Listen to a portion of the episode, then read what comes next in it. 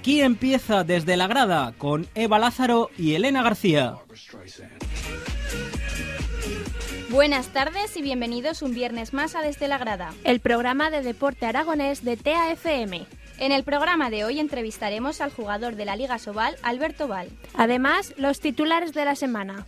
El Real Zaragoza sale de los puestos de descenso. Lo hizo el pasado lunes frente a la Almería con un gol de Gaby. El CAI Zaragoza pierde en Valladolid. Acaba con sus posibilidades de jugar los playoffs. El CAI Voleibol Teruel disputará la final de liga. Su rival volverá a ser el Unicaja Almería. El CAI Balonmano Aragón se enfrenta al Cuatro Rayas Valladolid. Una victoria les dejaría muy cerca de Europa. El Sala 10 Zaragoza disputa el último partido de liga. Mucho en juego para los de Santi Herrero que podrían acceder a los playoffs. Empezamos.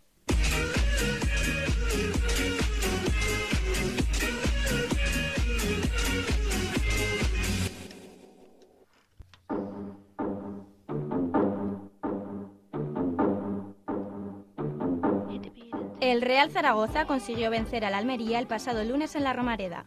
1 a 0 en el marcador con gol de Gaby en el minuto 70 y un apoyo incansable de la afición zaragocista. El Zaragoza consiguió así salir de los puestos de descenso en la 33 jornada de la Liga BBVA. Destacar la expulsión de Ander Herrera en el descuento por cortar un contraataque con una entrada por detrás. Esta roja hace que Ander no pueda jugar este sábado en el Bernabéu. Vamos a escuchar la crónica de Miguel Ángel Galloso, quien presenció el partido desde la grada.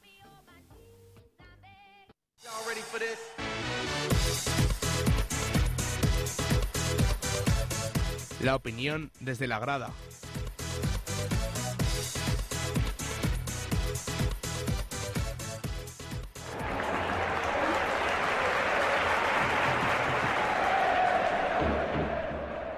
El Real Zaragoza ganó por un gol a cero al Almería en el encuentro disputado este lunes en la Romareda. El gol llegó en el minuto 69 de partido con una jugada fortuita. Tras una buena triangulación por la banda izquierda, Bertolo envió un centro raso al punto de penalti, que Sinama dejó de primeras para que Gaby chutara al palo izquierdo. El balón golpeó en la espalda de Diego Alves y se coló en la portería almeriense. El partido era uno de los denominados finales, un choque a vida o muerte por seguir en primera división. Fue un partido emocionante e intenso en el que el Real Zaragoza supo imponer su condición de local. La afición sufrió con un equipo que pudo sentenciar en múltiples ocasiones el partido y que acabó pidiendo la hora con el empujón final de la Almería. Bertolo fue el que mayor peligro creó, apoyado por el buen juego en el medio campo de Gaby y Ander Herrera. Como dijo el entrenador maño Javier Aguirre al final del partido, nuestro gol lo anotó la afición. Y es que, un lunes más, la Romareda volvió a llevar en volandas a su equipo en la lucha por la permanencia. El conjunto zaragocista fue superior a su rival y creyó con mayor convicción en la victoria. El partido comenzó algo trabado, con muchas interrupciones y los dos equipos jugando con cautela, conscientes de la trascendencia del choque. Aún así, el equipo local gozó de varias ocasiones que desbarató un acertado Diego Alves, que fue el mejor de su equipo. Pero en la segunda parte, los maños salieron con mayor ambición a por el partido, la entrada de la fita por Butajar dio otro aire al juego por las bandas del Zaragoza, que dispuso de varias ocasiones claras para adelantarse en el marcador. Unas veces los palos, otras Diego Alves impidieron el gol local. En el minuto 70 la fortuna se vistió de blanqueazul y los que habían evitado que el Zaragoza anotara, Alves y los palos, se aliaron con el sueño zaragocista de la salvación. Tras el gol, el partido cambió. El Almería adelantó su defensa y se fue a por el empate buscando la velocidad de sus extremos, Cruzati y Piatti, y la precisión a balón parado del ex zaragocista Corona. El conjunto andaluz apretó hasta el final del partido, entonces entró en acción el meta local, Tony Doblas, muy seguro en los balones aéreos y determinante bajo palos. La ocasión más clara para el conjunto visitante estuvo en las botas de Piatti, que se plantó solo en un mano a mano frente a Doblas. El argentino elevó el balón sobre el portero, que lo tocó ligeramente. La pelota iba directa a la portería maña cuando un providencial da Silva evitó el gol en el último instante. El Real Zaragoza acabó jugando con 10 tras una rigurosa roja directa a Ander Herrera, que se perderá el partido de la jornada siguiente en el Bernabéu. Con esta victoria, el Real Zaragoza sale del descenso y se sitúa en la decimoséptima posición con 36 puntos. Por su parte, el Almería sigue siendo el colista con 26 puntos y está prácticamente descendido. Victoria esencial y tres puntos vitales para el futuro del equipo aragonés en Primera División, el cual lleva cuatro victorias consecutivas en casa, un hecho que no lograba desde la temporada 2007-2008. El próximo encuentro será este sábado a las 6 de la tarde en el Bernabéu.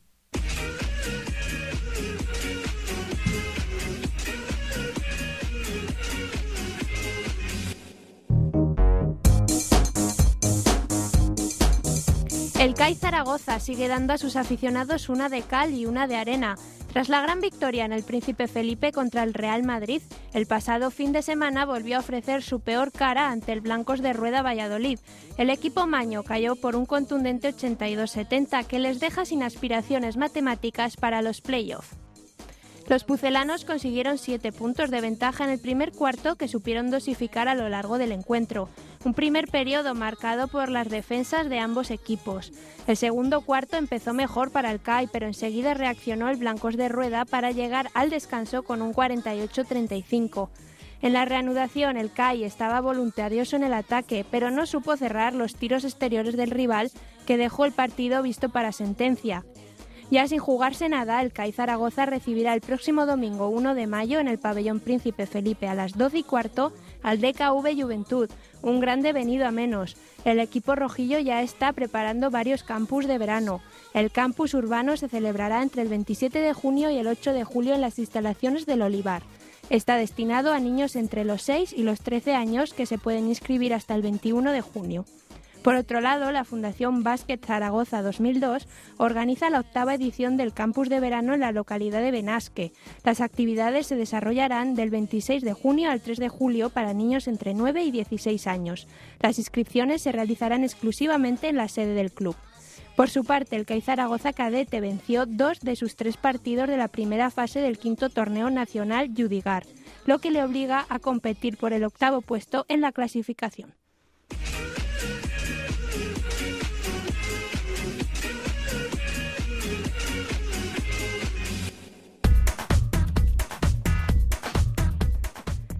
El CAI Balonmano Aragón logró una importante victoria para afianzarse en la sexta posición de la Liga Sobal, dejando a seis puntos al siguiente equipo, el San Antonio. Se impuso por 30-28 al Toledo, que está luchando por la permanencia. Los toledanos lucharon en todo momento por el encuentro y dejó una muy buena imagen en el pabellón Príncipe Felipe. El CAI estuvo desconocido en el primer tramo del encuentro, no encontraba puerta, gracias también a las intervenciones del portero rival. Gracias, a su acierto en defensa y en ataque, el Toledo llegó a tener una máxima renta de seis goles. Tras el descanso, el equipo de Mariano Ortega se aferró a una de sus a su defensa para ir recortando distancias, aunque el Toledo se resistió casi hasta el final. El CAI Aragón, capitaneado en ataque por los laterales Demetrio Lozano y por el internacional Jorge Maqueda, empató por primera vez el partido en el minuto 50. Dos tantos del veterano Demetrio Lozano en los dos últimos minutos permitieron ganar un partido que se había puesto muy cuesta arriba. El próximo sábado se enfrentará a un duro rival, el Cuatro Rayas Valladolid. El partido dará comienzo a las 8 de la tarde. Vamos a escuchar la entrevista que le hicimos a Alberto Val.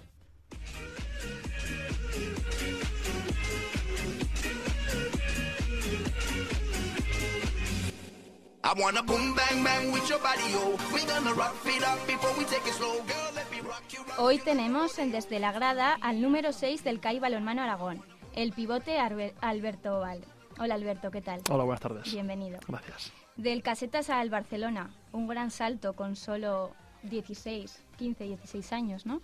Sí, la verdad es que fue un paso muy importante porque yo realmente pues en casetas jugaba pues digamos por diversión, o sea, porque era un chaval joven y jugaba por diversión, por hacer algo de deporte y realmente me llegó la oportunidad y la quise aprovechar, hice ahí un par de pruebas y realmente pues nada, dijeron que valía y allí marché, bueno, a saber qué pasaba. Y fue duro un cambio para un chico de tu edad, cambiarse así de ciudad. Sí, la verdad es que fue un, cambio muy duro porque, claro, con 15 años que me fui para Barcelona, nunca había salido de ahí de lo que es de, casetas de mi pueblo y realmente, pues, irte a una ciudad tan grande sin mis padres eh, y realmente fue, fue duro. Pero bueno, tuve mucho apoyo tanto de los compañeros como en el colegio y tal, así que luego con poco tiempo se, me resultó más fácil. ¿Qué recuerdos tienes de tus comienzos en el balonmano profesional? La verdad es que fueron duros, fueron duros porque era muy difícil un club tan, tan grande como el Fútbol Club Barcelona, realmente llegan muy pocos ahí al, primer equipo y realmente a, disputar minutos y tal. Y bueno, pues eso pues fue duro, y, pero hubo que sacrificarse mucho, hubo que luchar mucho y nada, conseguí llegar al primer equipo, pero como veía que iba, era muy difícil estar en el primer equipo y jugar minutos, pues tuve que marcharme a otros equipos. A otros equipos. Así es, del Barça regresas a tu tierra, después fichas por el Torrevieja y ahora estás de nuevo en Zaragoza. ¿Con qué cosas te quedas de cada club?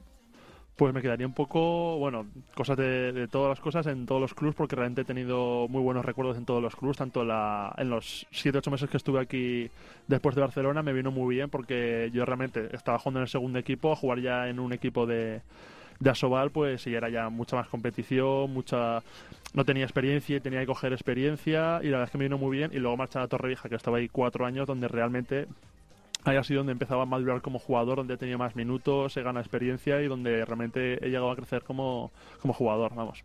A crecer como jugador, pero 208 centímetros de estatura, eh, en torno a los 90 kilos, probablemente serás el jugador más alto de la plantilla del CAI. ¿Es fácil encontrar ropa y calzado para alguien como tú? Eh, no es fácil, pero siempre se encuentra algo. Ya, bueno, ya como estoy acostumbrado desde hace ya muchos años, pues yo ya sé dónde tengo que, que buscar las tiendas y tal, y aunque no hay mucha variedad, siempre encuentras algo. ¿Tienes algún ídolo o ejemplo a seguir? No, la verdad es que ídolos no he tenido nunca. Siempre ha habido muchos jugadores que he admirado, tanto por su dedicación como por su profesionalidad, pero realmente ídolos, ídolos, no, nunca he tenido ninguno que haya dicho quiero ser como ese. No, realmente hay jugadores muy buenos que me gustaría llegar a, a conseguir lo que han conseguido ellos, pero no hay ningún ídolo realmente que me haya marcado. ¿Y por qué esta elección de balonmano en otro deporte? Bueno, yo empecé a jugar ahí en casetas con seis años y ahí pues en casetas había o fútbol o balonmano, no había baloncesto ni otros deportes y aparte pues mi familia, bueno, mi hermano juega balonmano, mis cuatro primos juegan a balonmano, así que estaba destinado a jugar a, a balonmano. Y mm, el fútbol eh, actualmente sigue siendo el deporte rey. ¿Crees que eso puede cambiar algún día? Realmente lo veo complicado, lo veo complicado porque es un deporte realmente de masas que mueve millones de personas, tanto yendo a los estadios como los medios de comunicación y es muy complicado quitarles terreno a, a deportes pues tan tan, tan masivos como, como el fútbol. Pero bueno, todo poco a poco ya vamos avanzando. ¿Qué harías tú para ganar más aficionados en el balonmano?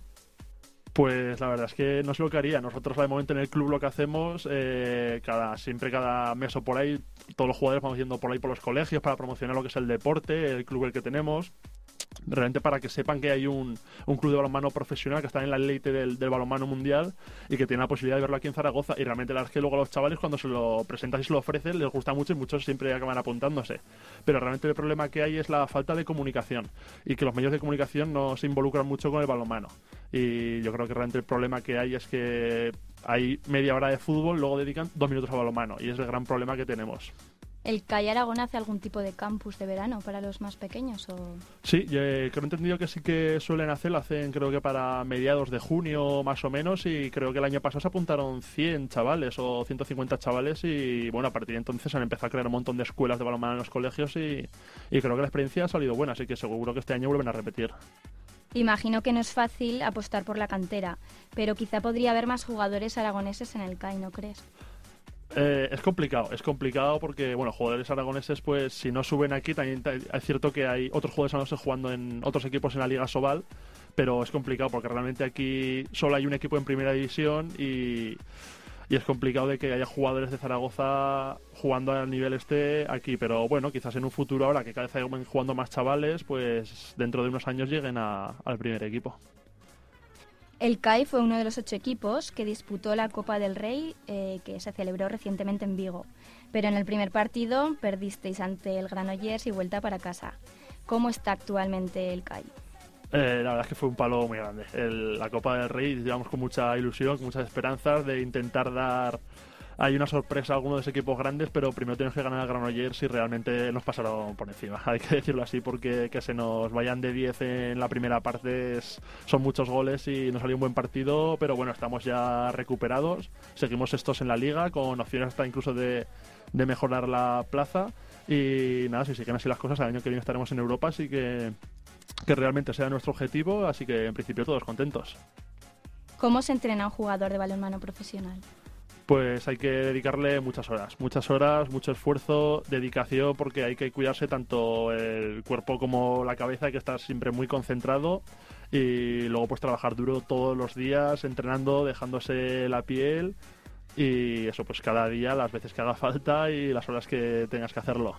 ¿Y entrenáis cinco días jugáis uno, otro descansáis? ¿Cómo suele ser? Sí, normalmente cuando los partidos son el sábado, el domingo solemos descansar y durante la semana pues entrenamos todos los días, de lunes a viernes. Algunos días hacemos dos sesiones, por la mañana y por la tarde, otro día solo una, dependiendo del, del entrenamiento que vaya a hacer o de, la, o de las sesiones que llevemos ya hechas.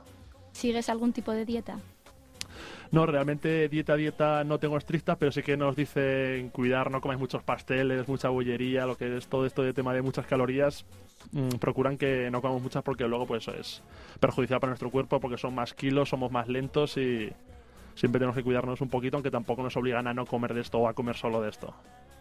A la hora de desplazaros eh, a alguna ciudad, ¿cómo se desplaza el CAI? ¿Qué medio de transporte suele utilizar? Vamos siempre en autobús, además tenemos un autobús, el del autobús del que iba a Aragón y vamos siempre en él, sea donde sea, sea de aquí a Huesca o sea de aquí a Galicia, como tenemos que ir a la Copa del Rey, que de aquí a Galicia pues tuvimos 12 horas en autobús, que bueno, es duro, pero estamos ya acostumbrados porque cada dos semanas estamos viajando, así que el cuerpo ya se acostumbra. Y es un autobús acondicionado, imagino. Sí, eh, los- hay más espacio entre los asientos y la verdad es que este- el autobús es muy cómodo y está muy bien y aparte eso, como solemos viajar solo unas 20 personas dentro del autobús, pues tenemos mucho espacio para nosotros y se, se hacen bien los viajes. ¿A los desplazamientos se desplazan también los seguidores o tan solo familiares?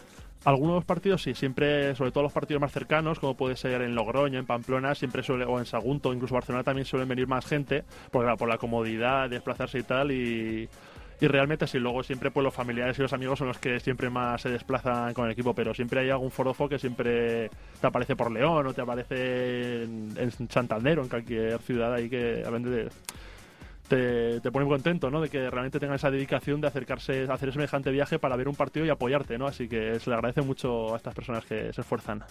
¿Contáis con gran público en el Príncipe Felipe? Sí, la verdad es que no nos podemos quejar comparado con otros equipos de la Soval. Tenemos un público bastante que apoya bastante y que viene mucha gente a vernos, así que sí, la verdad es que estamos muy contentos. Nos gustaría que fuera más, como, como siempre se quiere, ¿no? Siempre se quiere más, pero la verdad es que estamos contentos y esperamos que siga así, incluso si puede mejorar el año que viene, pues aún mejor. Cuando vais por la calle, los jugadores del balonmano soléis ser reconocidos. A veces sí y a veces no. Los que entienden un poco de balonmano siempre te reconocen y te saludan y tal, pero realmente la gente que no conoce balonmano, porque realmente el balonmano, pues hay mucha gente que no lo conoce, pues dice, mira, ese pero realmente no saben muchas veces quiénes somos ni nada. Has sido jugador internacional junior con la selección española. En tu palmarés está una Copa del Rey, una de Europa y una Supercopa de España. ¿A qué más aspiras con tus 25 años? Hombre, yo realmente aspiro, yo creo que aparte de ganar algún título aquí con el CAI, que me gustaría, pues sobre todo llegar a, a debutar con la selección absoluta, ese sería un gran sueño, y ya puestos, ¿por qué no?, a jugar unas Olimpiadas, eso ya sería el, lo máximo, vamos. ¿A qué edad se suele retirar un jugador de balonmano? Depende mucho de cada jugador, de cómo haya estado durante toda su trayectoria deportiva, las lesiones que haya tenido, porque marcan mucho las lesiones, pero normalmente suelen ser unos 35 años, aunque bueno, en el equipo nosotros tenemos algún equipo, algún jugador de 36 años, incluso en la Liga Sobal hay algún jugador con 42 años que sigue que sigue jugando y a un nivel magnífico, vamos. ¿Y se gana lo suficiente como para vivir solamente de esto? Sí, en principio sí, no ganamos tanto como en otros deportes como el fútbol o baloncesto, pero sí, nos, nos dedicamos a ello y realmente pues con ello pues vivimos un poco bastante, bastante bien holgados, vamos. ¿Hay alguno que, por ejemplo, compagine el deporte con estudios? Eso ya depende de cada uno. En, en nuestro equipo hay varias personas que siguen estudiando su carrera y tal, porque realmente el problema es ese, que nosotros nos dura 10 o 15 años la carrera y luego se te acaba esto y más vale que tengas algo hecho, porque si no el resto de la vida tienes que, que buscarte alguna otra forma de vivir y siempre es mejor tener estudios porque si no luego es muy complicado. Cuando te retires, que aún queda, ¿te gustaría seguir vinculado con este deporte, como entrenador, por ejemplo? Pues de momento no lo he decidido, pero sí que sería bonito seguir a este deporte que tanto me ha dado y, y poder devolvérselo, ¿no? Y bueno, incluso de entrenador aún no lo sé, pero ahora mismo a día de hoy estoy entrenando, digamos, a lo que sería la selección femenina infantil de primer año y bueno, quién sabe, quién sabe si en un futuro seguiré entrenando. Para finalizar, este fin de semana os enfrentáis al Cuatro Rayas Valladolid el sábado a las 8 de la tarde. ¿Cómo ves a este rival? Pues uno de los mejores equipos de la liga, sin ninguna duda, que siempre están ahí en las posiciones más altas de la clasificación y ganando títulos, como muchas veces. Y realmente es uno de los equipos más difíciles de ganar en su casa. Y nada, pues intentar dejarnos la piel, intentar ganarles, porque realmente si les ganamos podríamos llegar a pasarles en la clasificación porque ellos son los que quedan por jugar dos partidos muy difíciles como son contra el Ciudad, contra el Ciudad Real y contra el León, así que a hacer todo lo posible para ganarles e intentar pasarles en, la clasificación. Muchas gracias, Alberto, por haber estado hoy en Desde la Grada. Suerte este sábado y hasta la próxima. muchas gracias. Hasta luego.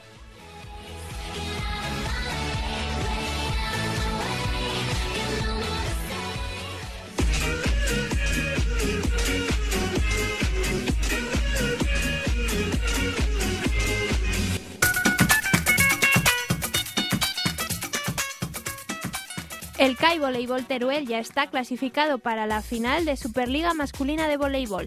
Final que repetirá la final de Copa, ya que se enfrentará al Unicaja Almería, sin lugar a dudas los equipos más fuertes del panorama nacional actualmente. Los partidos comenzarán esta tarde a las ocho y media en el pabellón Moisés Ruiz y continuarán mañana a las 7. El tercer y cuarto partido, en el caso de que se tenga que disputar, será el próximo fin de semana en el pabellón de los Planos. Ambos equipos han llegado a la final tras ganar 3-0 a, sus a sus rivales en semifinales, así que el espectáculo está garantizado. Mucha suerte al Caiteruel.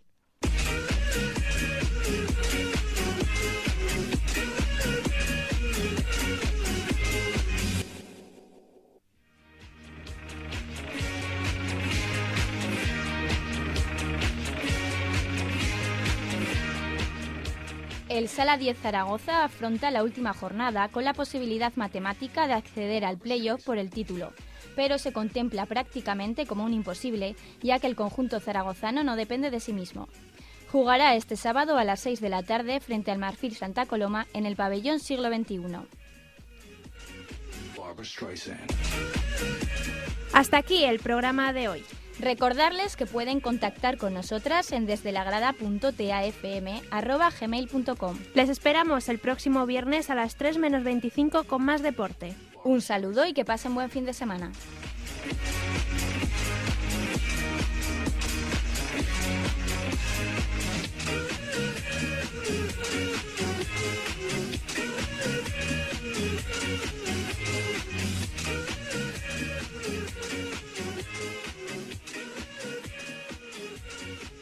Streisand.